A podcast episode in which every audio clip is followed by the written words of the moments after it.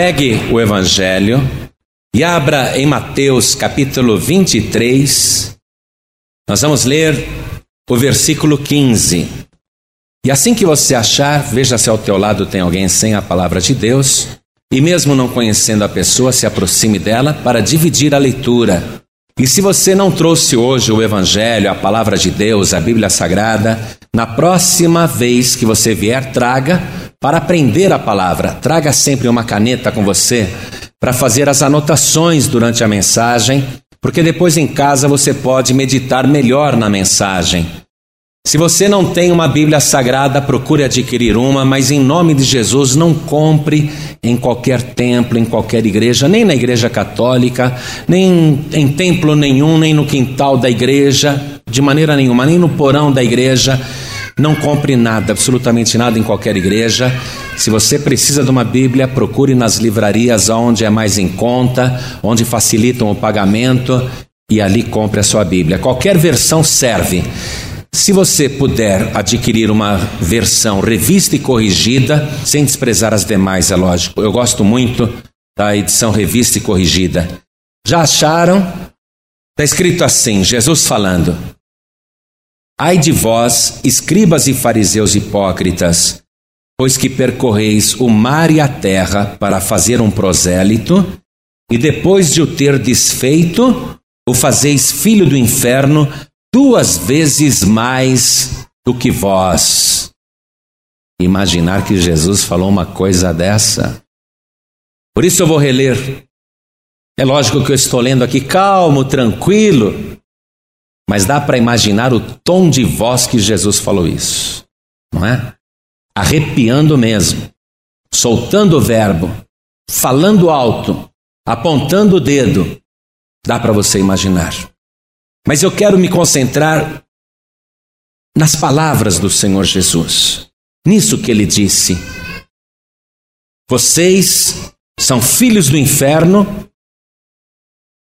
e percorrem a terra e o mar para fazer um prosélito, e depois de haver desfeito, o fazeis duas vezes mais filhos do inferno do que vós. Então eu vou ler outra vez, preste atenção, que palavra dura.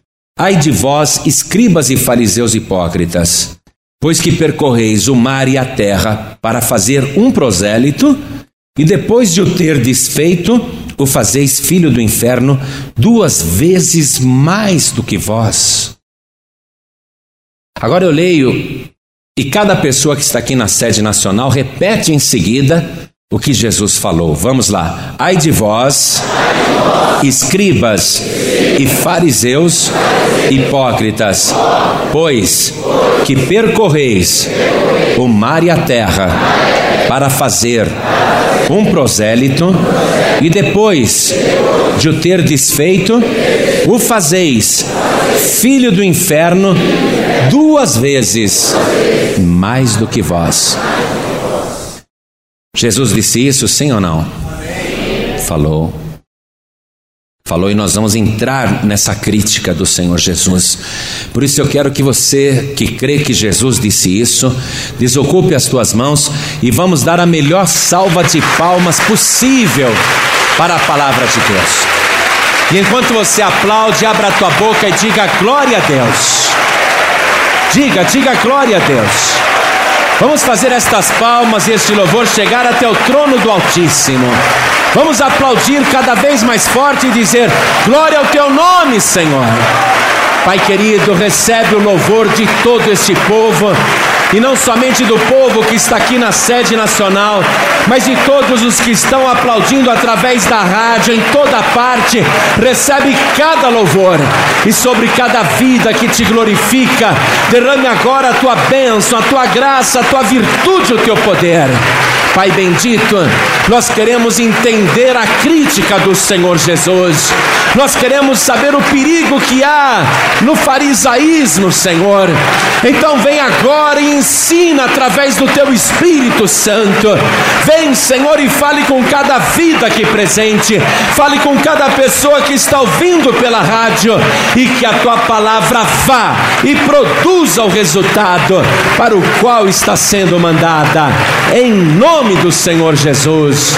Diga amém, Senhor. Graças a Deus. Poder sentar, por favor. Então vamos entender isso. A lamentação do Senhor Jesus sobre os escribas e fariseus que eram muito esforçados para fazer um prosélito. Circule essa palavra prosélito que está na tua Bíblia. Puxe uma seta do lado e escreva prosélitos, do grego, que quer dizer aquele que se aproxima. Então, os escribas e fariseus não mediam esforços e nem distâncias para conseguir transformar um pagão ou um não judeu num judeu. Jesus disse que eles percorriam a terra e o mar, olha só, a pé, no lombo de um jumento, ou de qualquer outra maneira, via terrestre, numa charrete, numa carruagem. Eles queriam de qualquer maneira transformar o prosélito, isto é, o pagão, não é? Queriam transformar aquele pagão em alguém que se aproximava de Deus, num prosélito, numa pessoa que se convertesse do paganismo para o judaísmo. E se fosse necessário pegar um barco, um navio e atravessar o mar para ir até um lugar onde tem pagãos e convertê-los ao judaísmo, isso eles faziam porque estava no zelo dos fariseus, estava no zelo dos saduceus essa necessidade de converter os pagãos. E eles faziam isso com sinceridade. Eles não faziam isso para aparecer ou para se exibirem. Eles faziam isso porque queriam converter os pagãos para o judaísmo. Por aí você entende o zelo que mais tarde um ex-fariseu convertido ao cristianismo vai ter em percorrer todo o mundo antigo para convertê-los ao cristianismo. Estou falando de Saulo, que era fariseu, depois se converte ao cristianismo e ele se torna um verdadeiro cristão, um pregador, e ele vai percorrer praticamente sozinho todo o mundo antigo por terra e por mar para converter as nações ao cristianismo. Só que aí não por uma causa perdida, porque ele era do judaísmo, ele era fariseu. Ele, convertido ao cristianismo, vai continuar mantendo esse mesmo esforço, esse mesmo zelo de correr por terra ou por mar todos os lugares para converter as pessoas. Então Jesus está dizendo que os fariseus e os saduceus tinham esse esforço de percorrer todas as partes para fazer um prosélito, para converter um pagão ao judaísmo. Então, acompanhe. Ai de vós, escribas e fariseus hipócritas, pois que percorreis o mar e a terra para fazer um prosélito, e depois de o ter desfeito, o fazeis filho do inferno duas vezes mais do que vós. Então Jesus já está dizendo que a essência daquela pregação dos fariseus e aquele esforço para converter os pagãos ao judaísmo já estava condenado na base, porque os próprios saduceus, os próprios fariseus, os próprios escribas já eram filhos do inferno. Como que um filho do inferno vai poder fazer um pagão se transformar num filho de Deus? Se o fariseu é um filho do inferno, se o escriba é um filho do inferno, como é que ele vai fazer um pagão se tornar um prosélito e ser salvo? se eles, na natureza, na base, na essência, antes de saírem para converter os outros, eles já são filhos do inferno. E o que é pior, Jesus disse assim: vocês, depois de converter o pagão, depois de fazer o prosélito, o fazeis filho do inferno duas vezes mais do que vós. Por que, que Jesus está falando isso? Jesus está dizendo que os fariseus são filhos do inferno e as pessoas que eles convertem, ainda que saiam do paganismo para o judaísmo, se transformam duas vezes mais em filhos do inferno, duas vezes mais condenados por culpa dos próprios fariseus. Por quê? Jesus Cristo garante que os fariseus estão condenados. Veja o versículo 33. Serpentes, raça de víboras, como escapareis da condenação do inferno? Os fariseus estão condenados ao inferno, são filhos do inferno. Qualquer pessoa que eles convertem do paganismo para o judaísmo se torna duas vezes mais filho do inferno. Por quê? Pelo simples motivo que os fariseus por já estarem condenados como filhos do inferno, ao converterem alguém do paganismo para o judaísmo, quando a pessoa abraçava o Antigo Testamento, abraçava a lei de Moisés, quando abraçava o velho concerto, quando a pessoa dizia: Que bom, encontrei o Deus dos judeus. E olha que estranho, Jesus disse: A salvação vem dos judeus. Quando o pagão dizia: Que ótimo, Finalmente encontrei o verdadeiro Deus, o Deus dos judeus. Agora me converti ao judaísmo. Por que, que ele, esse pagão convertido, se tornava, por culpa dos fariseus, duas vezes mais filho do inferno? Por quê? Porque do judaísmo ele era convertido ao farisaísmo. Então o problema não era se converter ao judaísmo porque Jesus era judeu. E Jesus observava o judaísmo, Jesus guardava a lei, Jesus guardava o Antigo Testamento. Aliás, foi o único que cumpriu a lei e ele vai cumprir na cruz. Quando ele diz está consumado, ali ele cumpre a lei. Então, o judaísmo, até antes do sacrifício de Jesus na cruz, era bom para salvar. O próprio Jesus dizia: Você quer herdar a vida eterna? Guarda os mandamentos porque essa era a lei da época. Mas o pagão, depois de se converter ao judaísmo, que era bom naquela época para salvar, por influência dos fariseus, ele era convertido ao farisaísmo, e por isso o pagão convertido ao judaísmo e que passava para o farisaísmo se tornava duas vezes mais filho do inferno. E agora nós vamos entrar nisso aqui. Nós vamos entender o que é ser fariseu?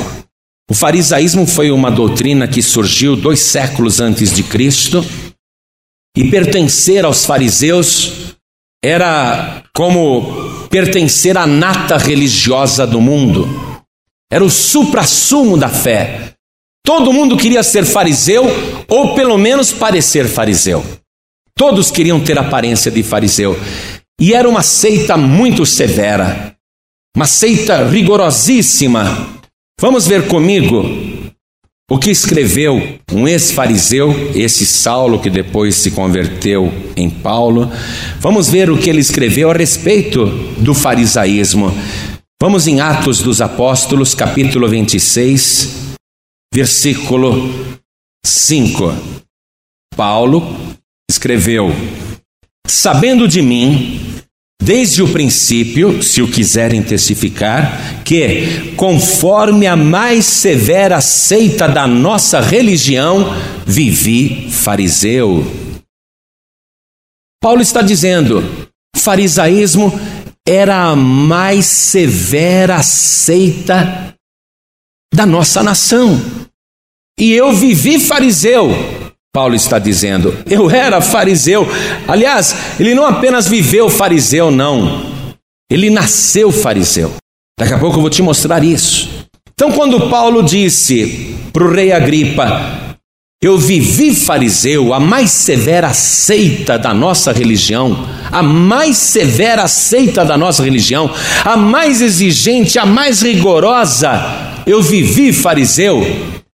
Quando ele disse isso, ele quis dizer que observava exatamente a doutrina dos fariseus. Toda aquela severidade, aquele rigor, as exigências, as ordenanças, as tradições religiosas, ele obedecia cegamente. E o farisaísmo era isso.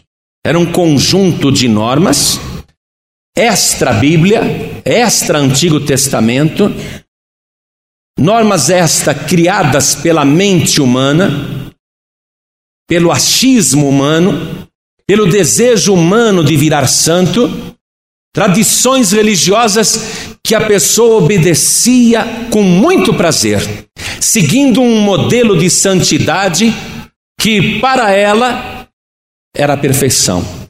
Atender aquele modelo de santidade que os fariseus tinham estabelecido significava possuir a santidade suprema, significava fazer coisas que dariam para a pessoa muita satisfação pessoal. Eu sou fariseu, eu vivi fariseu. Não, eu era fariseu mesmo, praticante. Não era só de fachada, não. Eu era fariseu praticante. Seguir aquele modelo, aquele padrão de santidade criado pelos fariseus, causava muita satisfação aos seguidores da mais severa seita do judaísmo. Era uma doutrina rigorosa demais e aquele modelo de santidade era o alvo de todo fariseu. Todo fariseu queria atingir aquele modelo.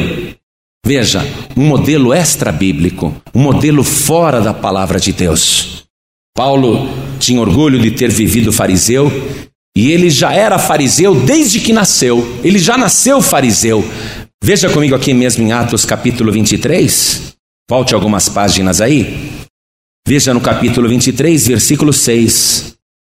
E Paulo, sabendo que uma parte era de saduceus e outra de fariseus, clamou no conselho: Varões e irmãos, eu sou fariseu, filho de fariseu. Quer dizer que o pai de Saulo já era fariseu. Saulo, quando nasceu, ele já nasceu fariseu. E tendo nascido fariseu, ele viveu fariseu. E ele estava feliz em ser fariseu. Ele achava que ser fariseu era perfeição. Seguir aquele modelo de santidade estabelecido pelos fariseus dois séculos antes de Cristo significava seguir a verdadeira fé, a verdadeira religião. E Saulo estava crente que possuía a verdadeira fé. E os fariseus eram extremamente respeitados porque eles tinham aquela aparência de santidade e ninguém se atrevia a contestá-los. As autoridades tinham medo dos fariseus. O povo morria de medo dos fariseus. Todo mundo queria se enquadrar no modelo dos fariseus. Os fariseus eram rigorosos e aterrorizavam todos, todos tinham medo. Vamos lá no Evangelho de João, no capítulo 12. Vamos ler o versículo 42. Olha o que está escrito aqui. Apesar de tudo, até muitos dos principais creram nele, mas não o confessavam por causa dos fariseus, para não serem expulsos da sinagoga. A sinagoga era a igreja dos judeus. Então as pessoas tinham medo de saírem fora daquele modelo de santidade estabelecido pelos fariseus. Os fariseus eram extremamente rigorosos, mas os fariseus foram confrontados por Jesus. A princípio, até gostaram de Jesus, acharam Jesus um homem santo, e eles esperavam que Jesus se enquadrasse no modelo de santidade dos fariseus. Mas à medida que eles foram vendo os atos de Jesus, a partir do instante em que eles começaram a conviver com Jesus e a observá-lo no dia a dia, eles começaram a ver que Jesus não se enquadrava no modelo de santidade do farisaísmo. Eles vão começar a perceber que Jesus não é fariseu. Eles vão começar a notar que Jesus, apesar de fazer todos aqueles milagres, de ter uma palavra inédita, de ter falado coisas que nunca ninguém tinha dito, os fariseus, analisando as atitudes de Jesus, vão começar a desconfiar muito dele, porque Jesus não se enquadra naquele modelo de santidade que eles tinham estabelecido. Vamos ver algumas coisas? Vamos lá no Evangelho de Mateus, no capítulo 9. Nós vamos ler o versículo 11.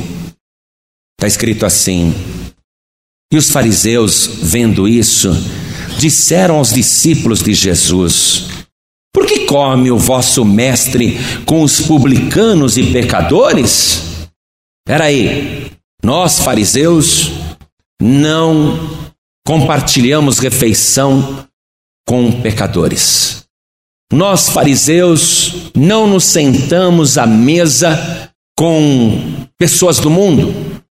Aliás, nós, fariseus, só andamos com quem é santo. Nós não andamos com gente que não presta.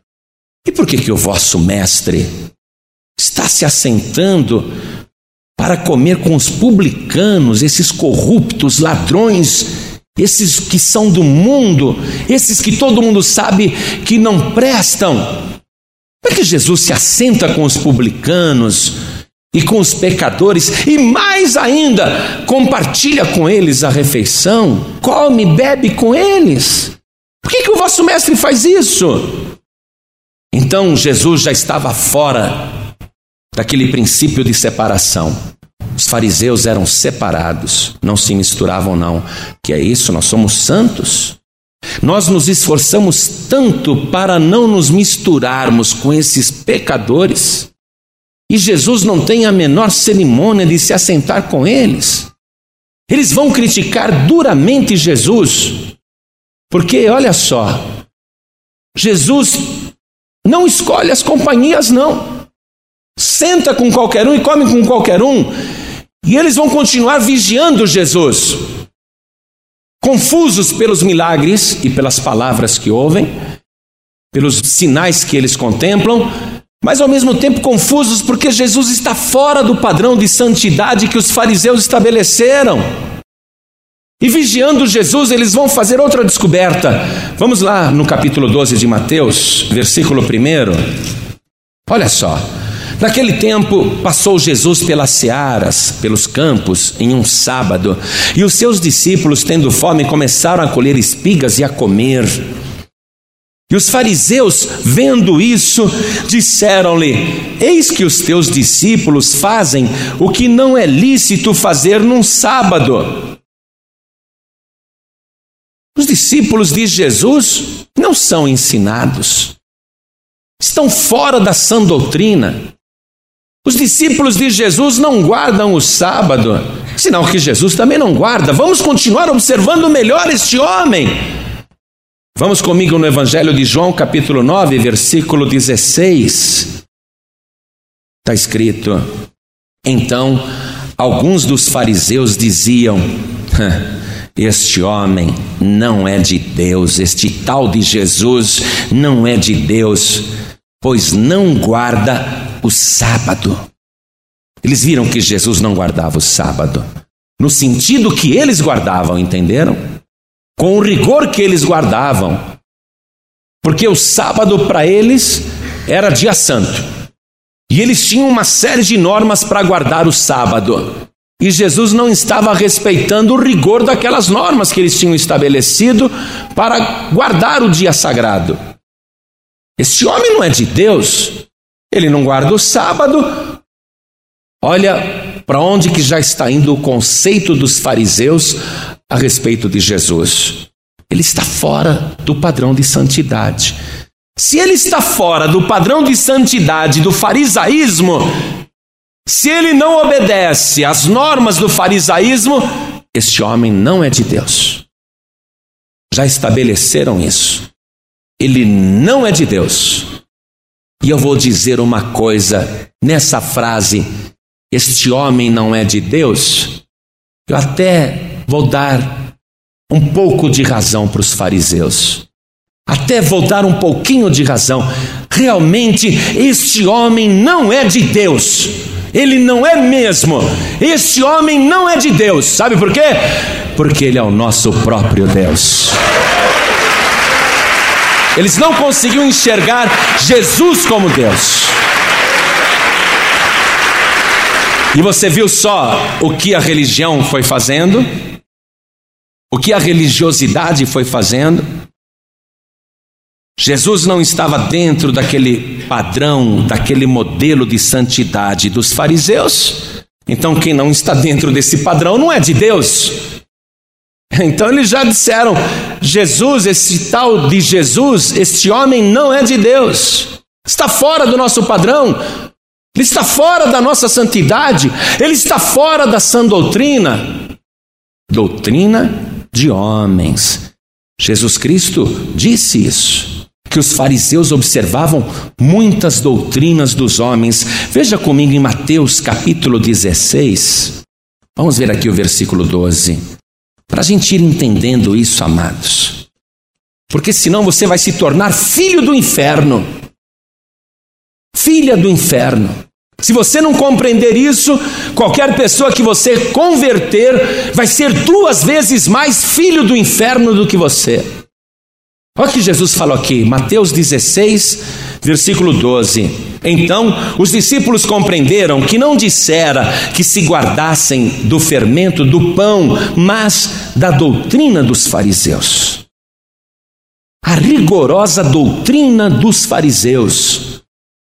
Jesus está dizendo que os discípulos tinham que se guardar dessa doutrina.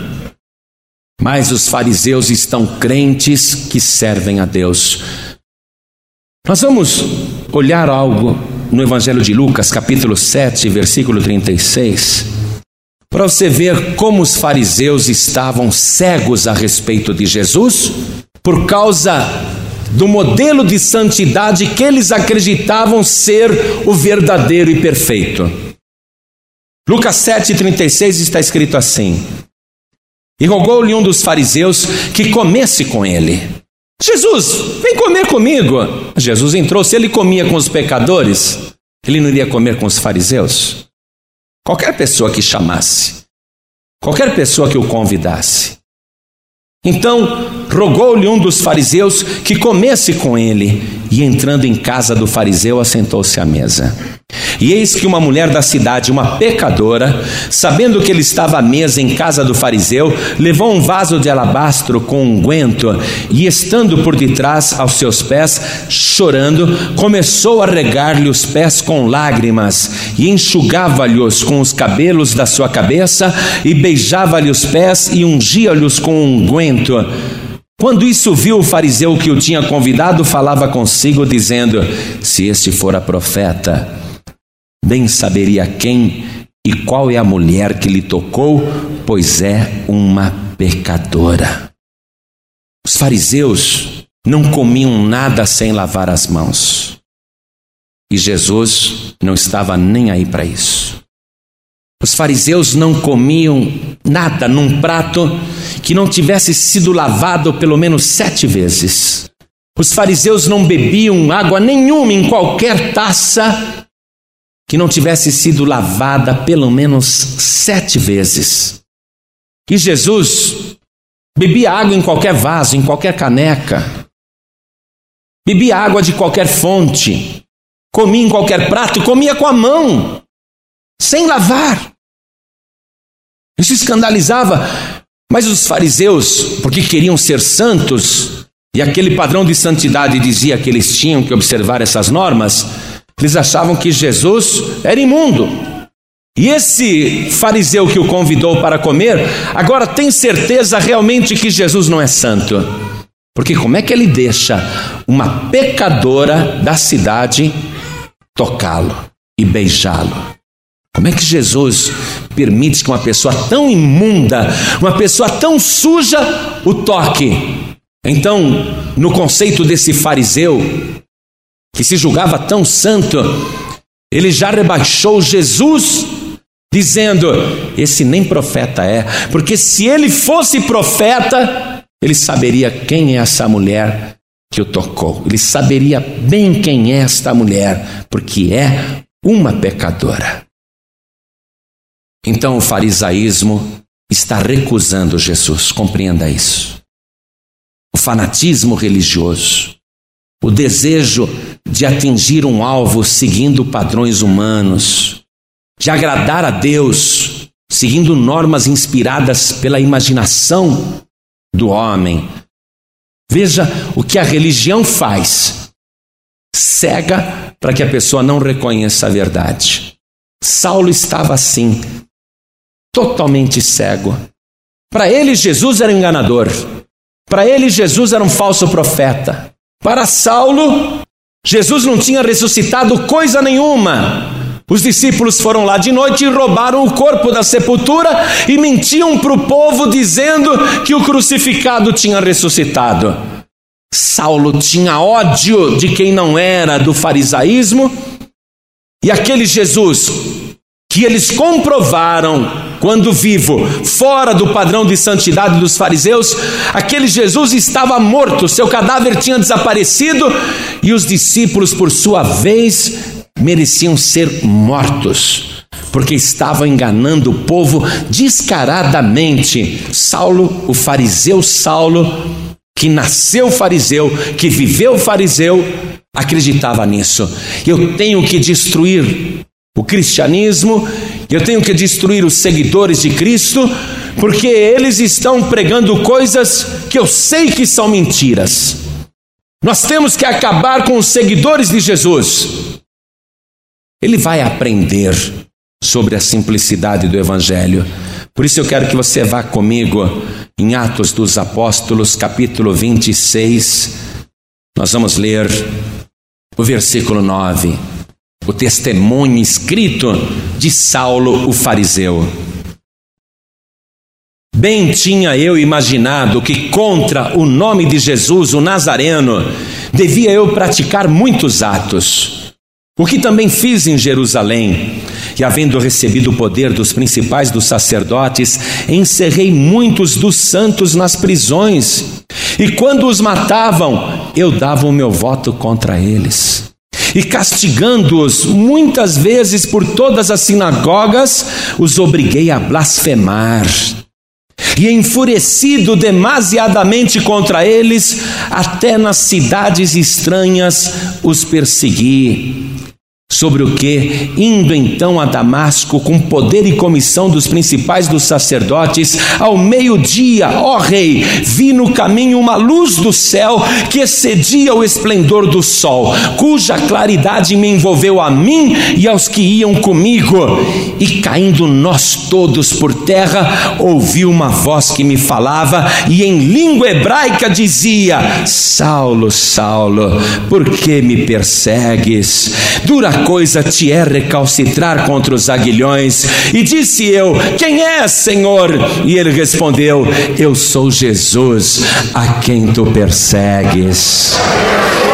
Foi aí que o fariseu Saulo viu desmoronar todas as suas doutrinas humanas, todos os seus conceitos e todas as suas ideias.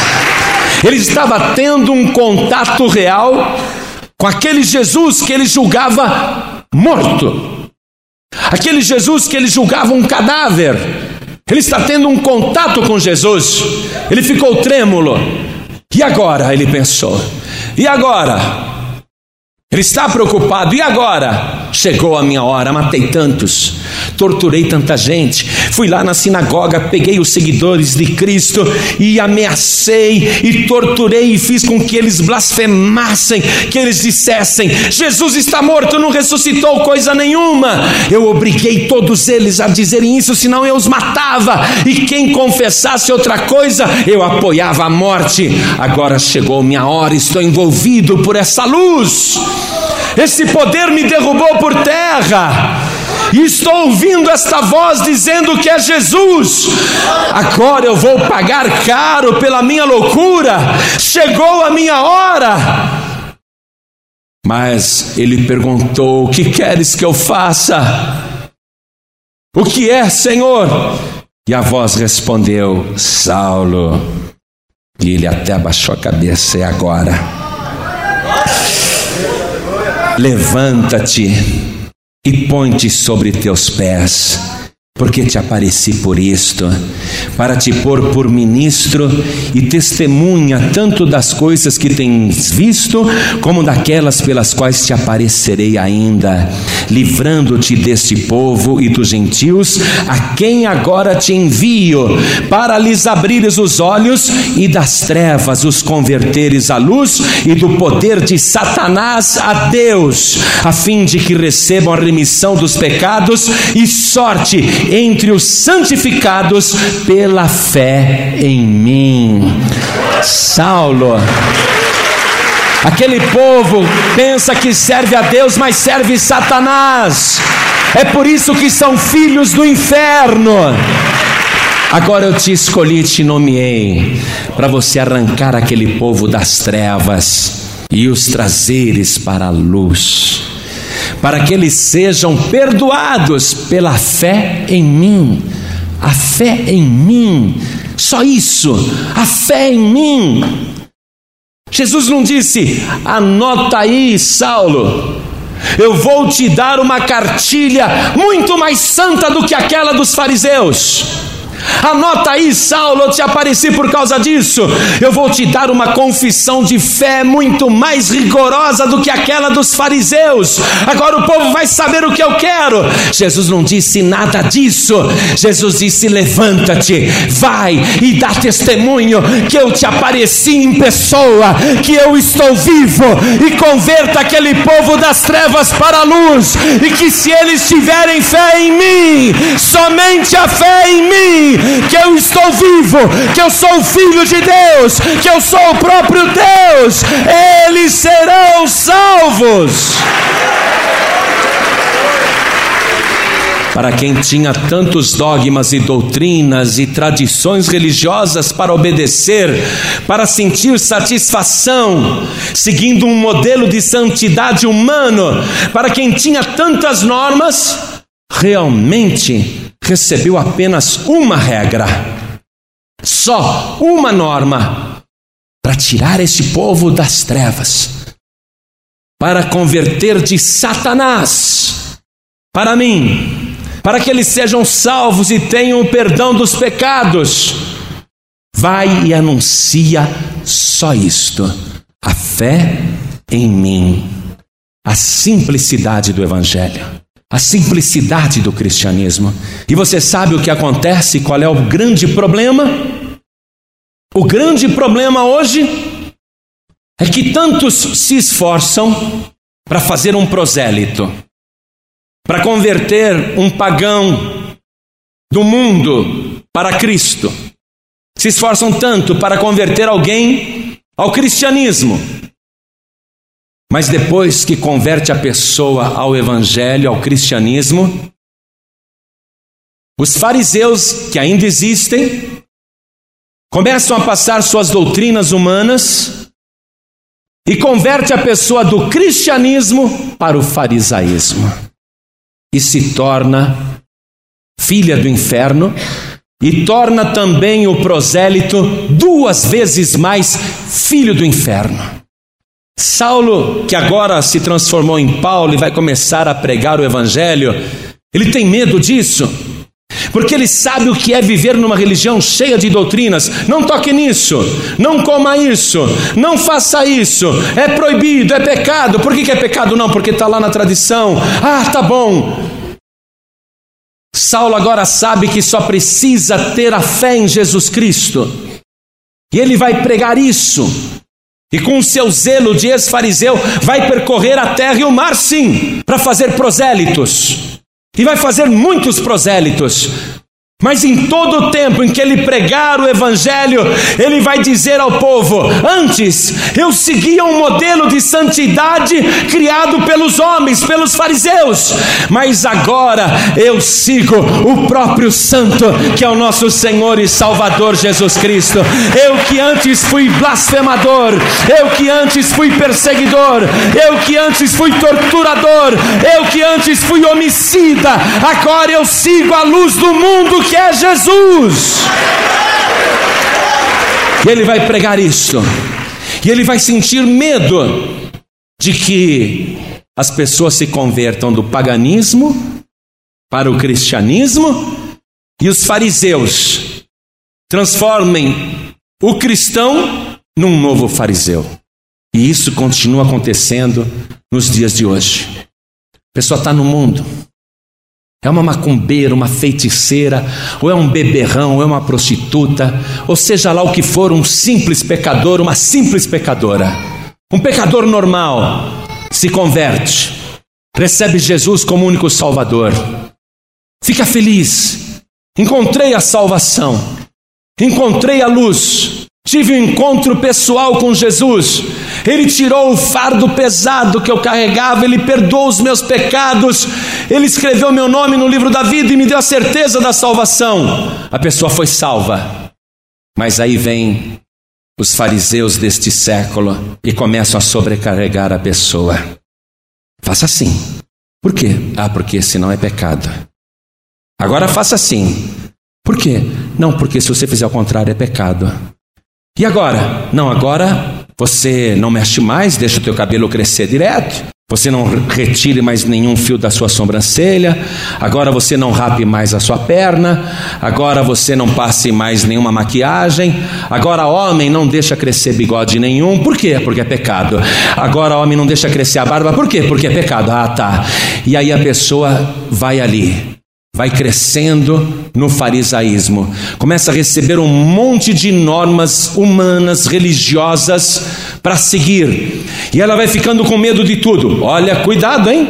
Cuidado. Veja lá, olha lá. E a pessoa começa a andar acuada, o tempo todo atemorizada. Não passa muito tempo, ela, ela está aprisionada pelo farisaísmo e quer convencer prosélitos, quer fazer novos prosélitos dentro das normas do farisaísmo.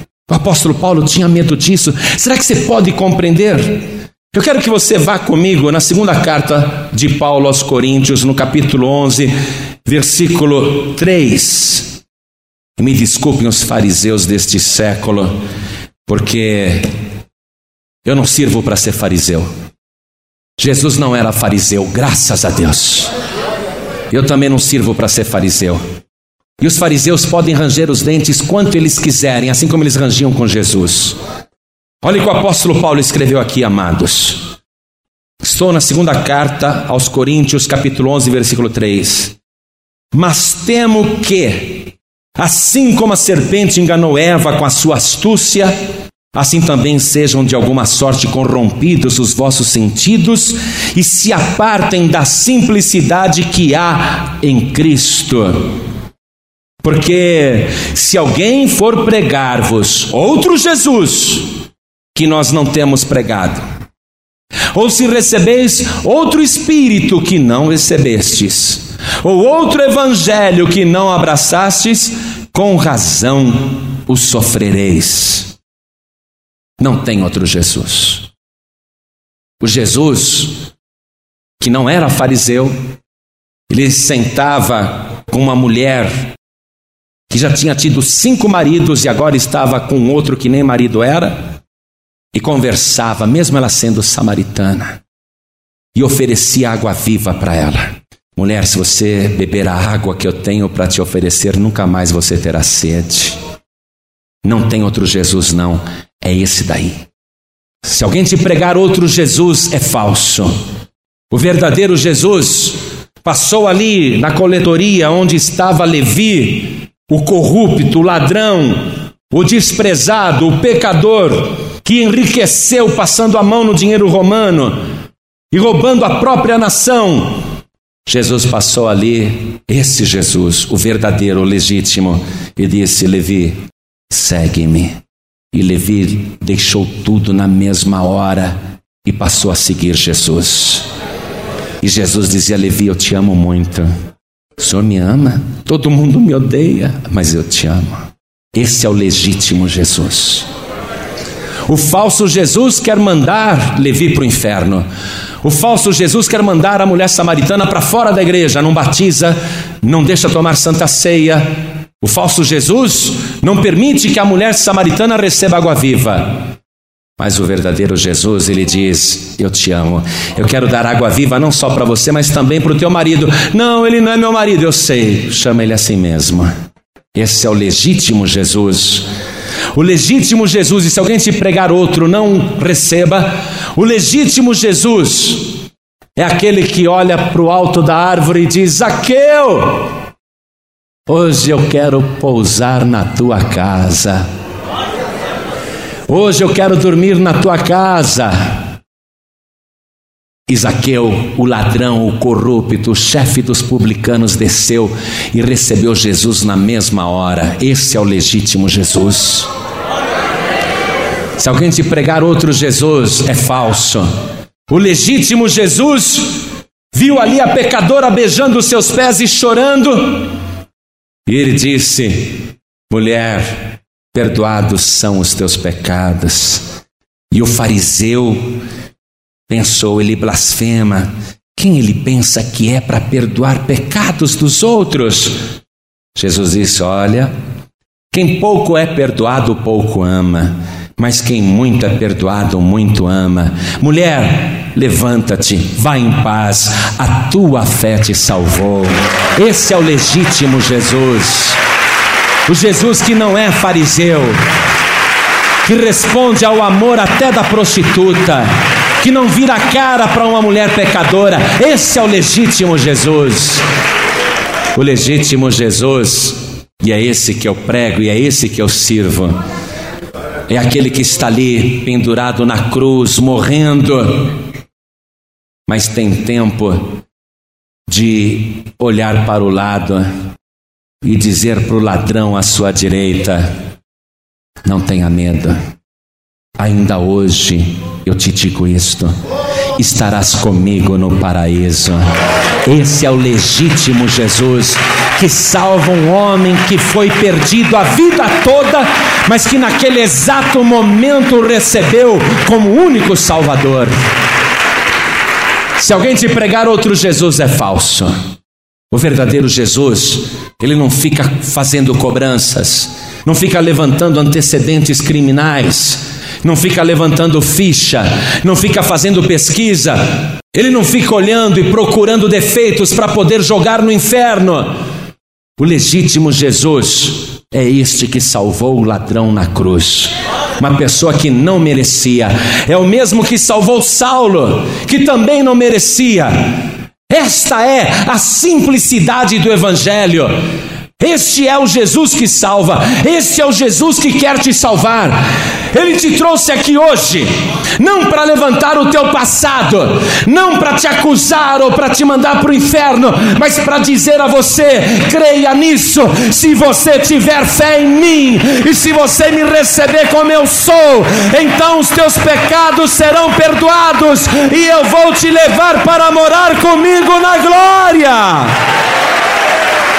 É esse Jesus que eu sirvo. E é por isso que eu sei que eu nunca vou perder a minha salvação. Aceito qualquer acusação e dou razão. Aceito qualquer calúnia e digo: é verdade. Não tenho medo, não estou preocupado, porque eu não sou fariseu. Eu sou como Zaqueu, eu sou como Maria Madalena, eu sou como Levi, eu sou como Pedro, eu sou como Saulo, eu sou como você. Nós somos iguais, só existe um diferente, só existe um que não é fariseu e só existe um que salva, e o seu nome é Jesus Cristo. Aquele mesmo que salvou o ladrão na cruz vai salvar você, ainda que você seja menos mal ou até pior do que ele. Se você tiver fé em Jesus, você é salvo na mesma mesma hora. Esta é a simplicidade do Evangelho. Os fariseus recusaram Jesus. Esse homem está fora do padrão de santidade da nossa fé. Recusaram Jesus, filhos do inferno. E se você recusar Jesus, este Jesus legítimo aqui, ó. Se você recusar esse Jesus legítimo, você vai se tornar filho do inferno. E se você ficar tentando ganhar alguém para a sua religião, qualquer pessoa que você transformar em prosélito vai ser duas vezes mais filho do inferno do que você. Mas Jesus Cristo hoje está mostrando que até com os fariseus ele foi misericordioso. Com um dos principais dos fariseus, que foi Saulo. Saulo mesmo vai escrever um dia: Eu que sou o principal dos pecadores. Até os fariseus Jesus salva, desde que compreendo a simplicidade do Evangelho, toda a igreja se coloque de pé. Você não é salvo por qualquer esforço que você faz. Você não vai merecer o céu. É lógico que eu vou buscar a Deus. É por isso que desde o dia em que entreguei a minha vida para Jesus, eu estou servindo, estou firme. É por causa disso. Porque a salvação é pela fé em Jesus e é de graça. Efésios capítulo 2, versículo 8 diz assim: Porque pela graça sois salvos mediante a fé. Isto não vem de vós, é dom de Deus. Não vem das obras para que ninguém se glorie. É lógico que a salvação é de graça, mas depois eu quero continuar seguindo Jesus. Como Madalena seguia, como Levi, que depois se transformou em Mateus e escreveu o evangelho que leva o seu nome. É lógico que Levi continuou seguindo Jesus, mas em todo o tempo, aqueles que eram verdadeiros cristãos sabiam e compreendiam perfeitamente que neles não havia qualquer perfeição, mérito ou santidade própria, mas que todos eram salvos pela simplicidade do sacrifício de Jesus. É tão simples. É assim simples. E aí, mais uma vez, nós vemos a grande misericórdia de Deus, que colocou um meio tão simples para que qualquer pessoa seja salva e continue salva. Basta ter fé em Jesus como único, suficiente, exclusivo e eterno Salvador. Basta continuar firme com Ele, crendo que Ele continua sendo o único, exclusivo e eterno Salvador. Servindo todos os dias da sua vida, sabendo que Ele, Jesus, continua sendo o único, suficiente, exclusivo e eterno Salvador. Essa é a simplicidade do Evangelho. Eu não tinha 21 anos de idade quando me converti. E quando eu recebi Jesus como Salvador, eu saí do poder de Satanás para o poder de Deus. Eu saí das trevas para a luz. Senti que os meus pecados foram perdoados. Eu não tinha 21 anos de idade. E em todos esses anos em que eu continuei com Jesus, eu fui dependendo dele a cada minuto, dessa simplicidade que há no sacrifício de Jesus porque é o sangue de Jesus que nos purifica de todo pecado. E hoje, quando eu olho para mim, eu estou tão santo quanto aquele dia, quando eu ainda era bem jovem e entreguei a vida para Jesus, e Ele perdoou todos os meus pecados. Eu olho para mim e eu continuo vendo que eu continuo tão perdoado quanto naquele dia porque Jesus Cristo não mudou em nada. Tudo continua muito simples. E é essa simplicidade que vai levar você para a glória.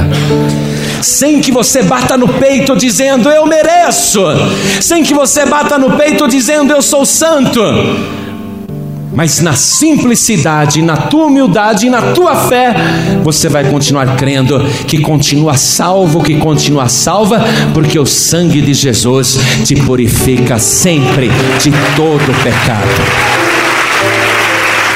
Jamais, jamais, jamais vou deixar de depender do sangue de Jesus. Jamais, jamais vou querer merecer a salvação.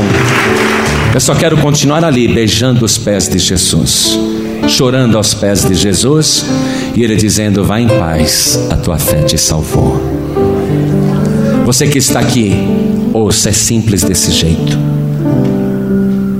E se não fosse assim simples, alguém no dia do juízo poderia dizer: Deus, foi difícil demais. Eram tantas normas, tantas exigências, eram tantas doutrinas que eu tinha que seguir, que olha, só um super-homem, só Jesus, hein? Só Jesus para conseguir aquilo. Mas ninguém vai poder chegar lá diante de Deus e dizer: Senhor, como era complicado, o Senhor queria que eu conseguisse? É complicado demais, eram muitas normas, muitas doutrinas, muitas regras. Ninguém vai dizer isso para Deus.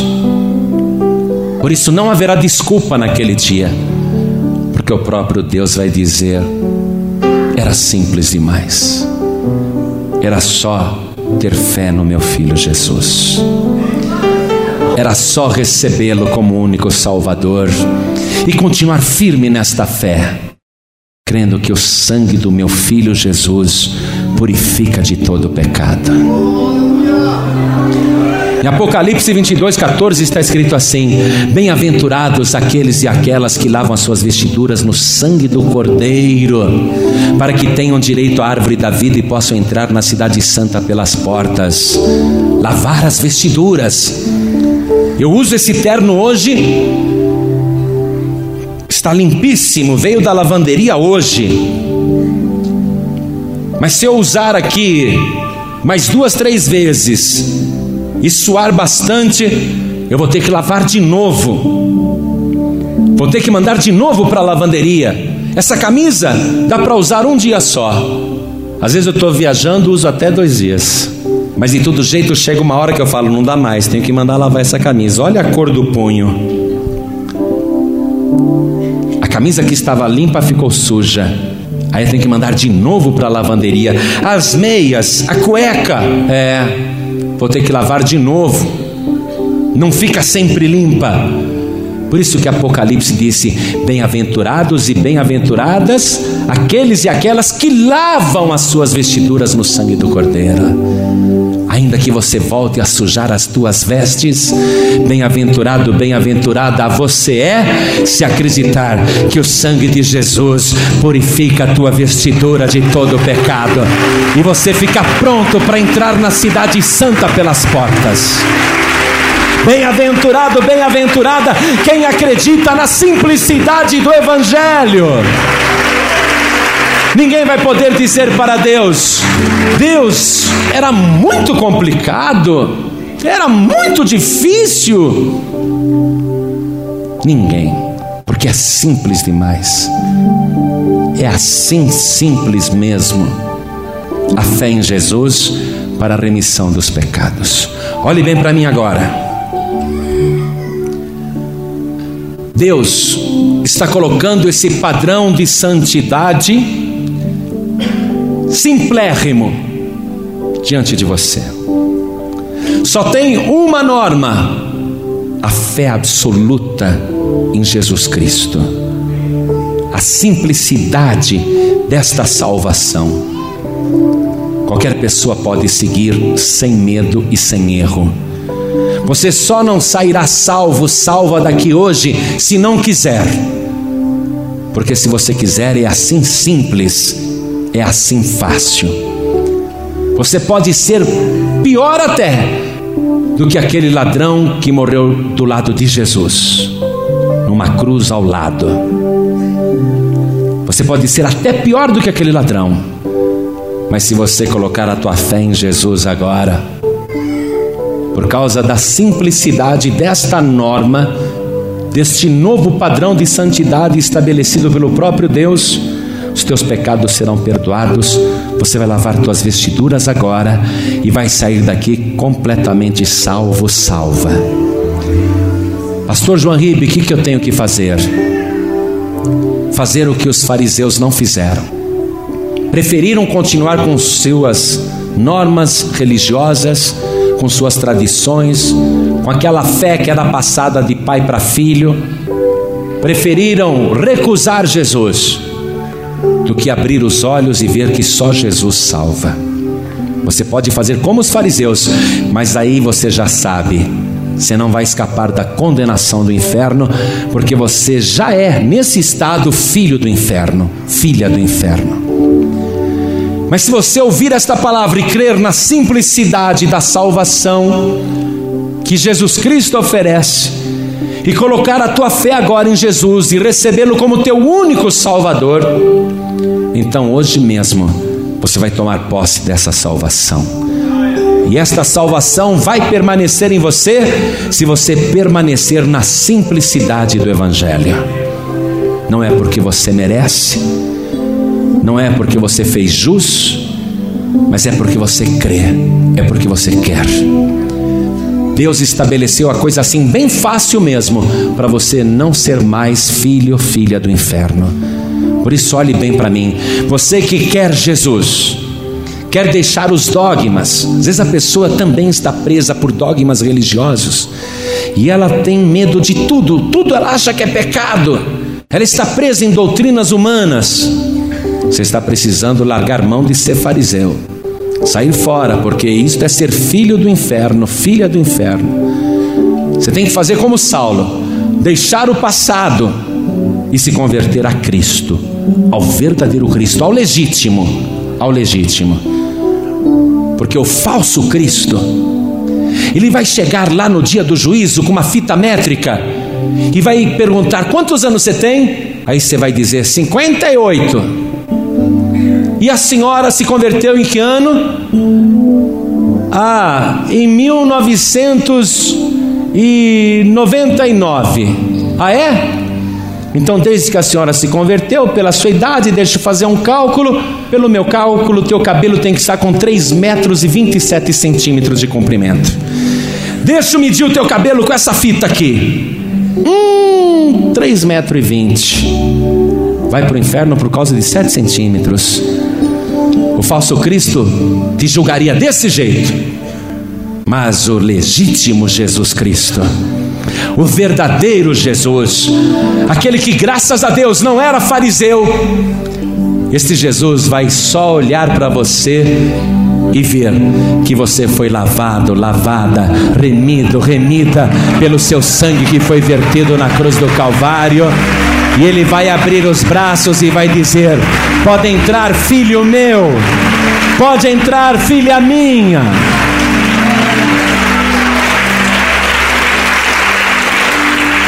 O falso Cristo vai procurar lá uma ficha cadastral, vai levantar os teus antecedentes e vai dizer: Você está frito, olha o tamanho da tua ficha. O falso Cristo vai dizer isso, mas o verdadeiro Cristo vai olhar o comprimento da ficha e vai falar: Não consigo ler nada não consigo ler um só pecado desta pessoa, também pudera. O meu sangue carmesim cobriu esta ficha inteira e não dá para ler absolutamente nada. Eu só vejo uma grande tira vermelha.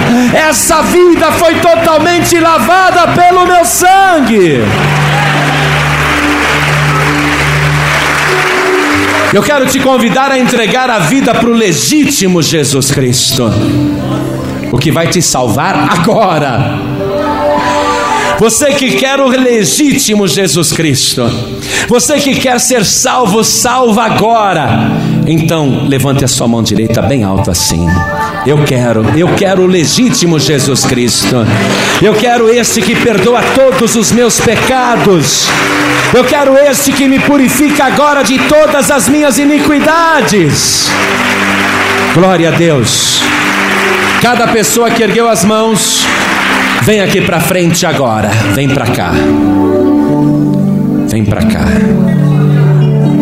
Você está saindo do poder de Satanás. Para Deus. Você está saindo das trevas para a luz. Vem para cá agora. Oh, glória, vem para cá. Pode vir chorando, como muitos estão vindo, não tem problema. Porque hoje você encontrou o legítimo Jesus Cristo, o único que lava mais branco.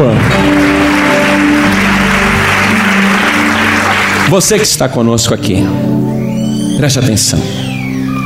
Talvez você esteja preso, presa por acusações. Talvez você se sinta condenado, condenada por acusações de outras pessoas, pelos fariseus.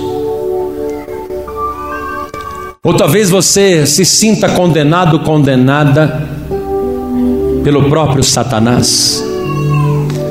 Ou talvez você se sinta condenada, condenado pela sua própria consciência. Mas qualquer que seja este caso, qualquer que seja o seu caso, a simplicidade é esta. Se você vier à frente para pedir o perdão sincero dos seus pecados, se você vier até a presença do Senhor Jesus, o teu advogado que é Jesus Cristo, vai interceder por você agora mesmo. E Ele vai apagar os teus pecados e retirar toda acusação contra a tua vida e vai dar paz na tua consciência. Se você está afastado, afastada por qualquer motivo, desviado ou desviada, ou se você se sente em acusação, seja qual for o tipo de acusação, não fuja da presença do Senhor. Vem aqui para frente agora. Você vai voltar para casa dando glória a Deus. Você vai voltar para tua casa flutuando, vivendo a simplicidade do evangelho de Jesus Cristo esta noite você vai dormir em paz como há muito tempo você não dormia. Vem para cá, isso, venha. E vamos aplaudir o Senhor Jesus por cada vida que está chegando. Eu quero orar junto com você para que você viva o legítimo Evangelho. Se você está sentindo da parte de Deus um grande desejo de vir aqui na frente, então venha, não fique no seu lugar, vem para cá. Venha, isso. Pode vir, porque hoje é noite de perdão. Hoje é o dia da tua paz. O teu desejado está aqui neste lugar. Jesus Cristo está aqui, o desejo do teu coração está aqui, aquele a quem você busca está aqui, o legítimo Jesus Cristo. Vem para cá. Nós vamos dobrar os nossos joelhos e eu vou pedir a cada pessoa que está ouvindo pela rádio que se você está sentindo o desejo de entregar a sua vida para o legítimo Jesus Cristo, aquele que perdoa e o único que lava branco, branco, branco, o único que permite a você a vida eterna. Você que está ouvindo pela rádio e quer receber Jesus Cristo, Filho de Deus, como teu único, suficiente, exclusivo e eterno Salvador, se ajoelhe ao lado do rádio. E você que está dirigindo em qualquer rua, ou por qualquer estrada, ou por qualquer caminho, ou por qualquer avenida, por qualquer rodovia desse país, e você foi tocado por esta palavra, e você está querendo este legítimo Jesus, e quer recebê-lo agora como teu único Salvador, então você que está dirigindo não precisa parar o veículo, então somente coloque a mão direita sobre o teu coração, como todos nós estamos fazendo aqui na sede nacional da Paz e Vida em São Paulo, Brasil. E vamos fazer juntos esta oração de fé. Esta oração simples de fé. E louvado seja Deus que é assim simples, porque o mais complicado, o impossível, Jesus já fez por você. Ore assim comigo, meu Deus e meu Pai. Muito obrigado por ter me mostrado a simplicidade da salvação. Meu Pai querido, eis-me aqui na tua presença, com a minha vida, a minha alma e o meu coração prostrados diante de ti, me rendendo totalmente ao sacrifício do teu filho Jesus, de quem eu declaro que ele é o meu único, suficiente, exclusivo e eterno Salvador. Pai querido, pelo sangue de Jesus, purifique agora a minha alma de todo pecado e por este mesmo sangue, lave agora a minha vestidura, apague, Senhor, a minha iniquidade e a minha ficha aí no céu, cubra a minha vida com o sangue do teu filho Jesus.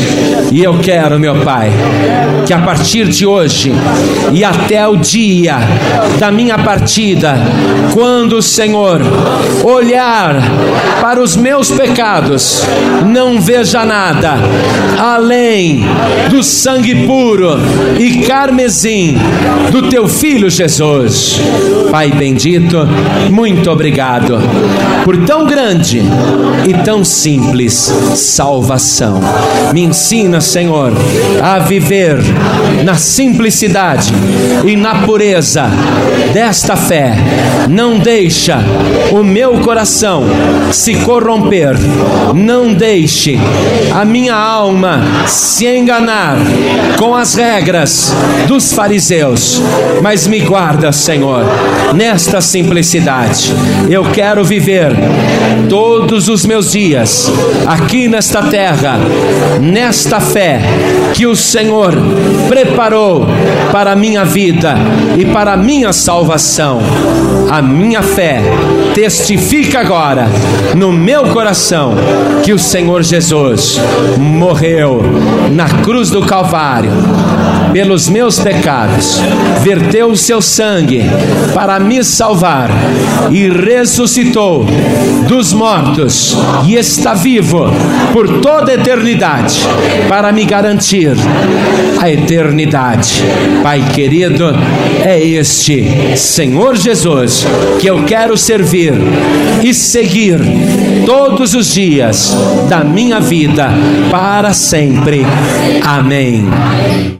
Você acabou de receber as boas novas do Evangelho através de João Ribe Palharim, um oferecimento dos pregadores do telhado. Participe da reunião de Paz e Vida. Para informações, acesse pazevida.org.br. Paz e Vida, lugar de gente feliz e ungida.